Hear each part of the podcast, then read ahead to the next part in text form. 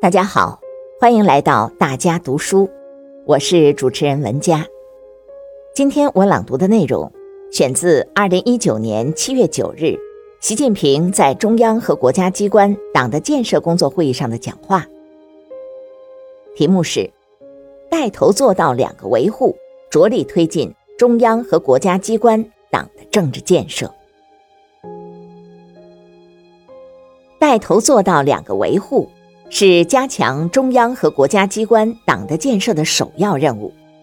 不忘初心、牢记使命主题教育一个重要目的，就是锤炼党员干部，特别是党员领导干部忠诚、干净、担当的政治品格，确保全党思想统一、步调一致。中央和国家机关必须牢固树立政治机关的意识，各部门、各单位职责分工不同。但都不是单纯的业务机关，中央和国家机关是践行两个维护的第一方阵。如果党的理论和路线方针政策在这里失之毫厘，到了基层就可能谬以千里。如果贯彻落实的第一棒就掉了链子，两个维护在最先一公里就可能落空。中央和国家机关广大党员干部，特别是党员领导干部一把手。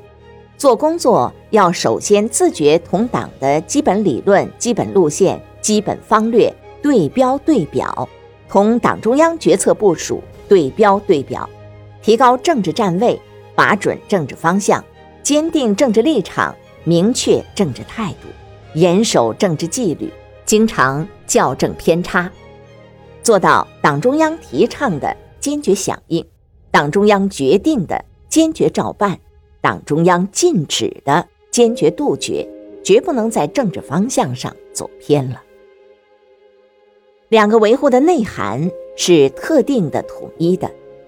全党看齐，只能向党中央看齐，不能在部门打着维护党中央权威的旗号，损害民主集中制。党员干部不论做什么工作，级别多高，都是党的干部、组织的人。要牢记第一职责是为党工作，重要提法都要同党中央对表。凡是重大问题、重要事项、重要工作进展情况，都必须按规定及时请示报告党中央。讲政治是具体的，两个维护要体现在坚决贯彻党中央决策部署的行动上，体现在。履职尽责、做好本职工作的实效上，体现在党员干部的日常言行上。战争年代，党中央和毛主席用电台指挥全党全军，滴答滴答就是党中央和毛主席的声音，全党全军都无条件执行。大家想想，如果党中央发出的号令没人听，做不到令行禁止。那还谈什么维护党中央权威和集中统一领导？带头做到两个维护，从根本上讲，就是要做到对党忠诚。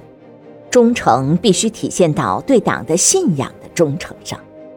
体现到对党组织的忠诚上，体现到对党的理论和路线方针政策的忠诚上。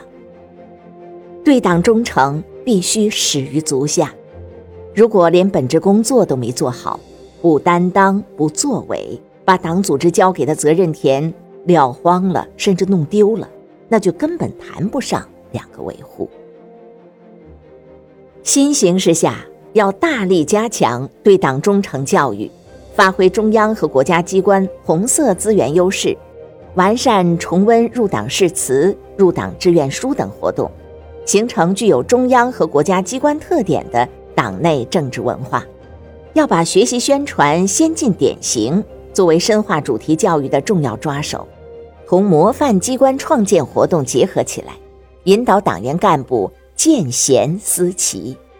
党员领导干部要把对党忠诚纳入家庭家教家风建设，引导亲属子女坚决听党话跟党走，带头做到两个维护。既要体现高度的理性认同、情感认同，又要有坚决的维护定力和能力，提高政治定力和政治能力要靠学习，更要靠政治历练和实践锻炼。我一直强调，中华民族伟大复兴绝不是轻轻松松敲锣打鼓就能实现的，要战胜前进道路上的各种风险挑战，没有斗争精神不行。当年抗美援朝，毛主席用诗意的语言总结胜利之道。敌人是刚多气少，我们是刚少气多。中央和国家机关党员领导干部要坚持底线思维，增强忧患意识，发扬斗争精神，善于预见形势发展走势和隐藏其中的风险挑战，在防范化解风险上勇于担责，善于履责，全力尽责。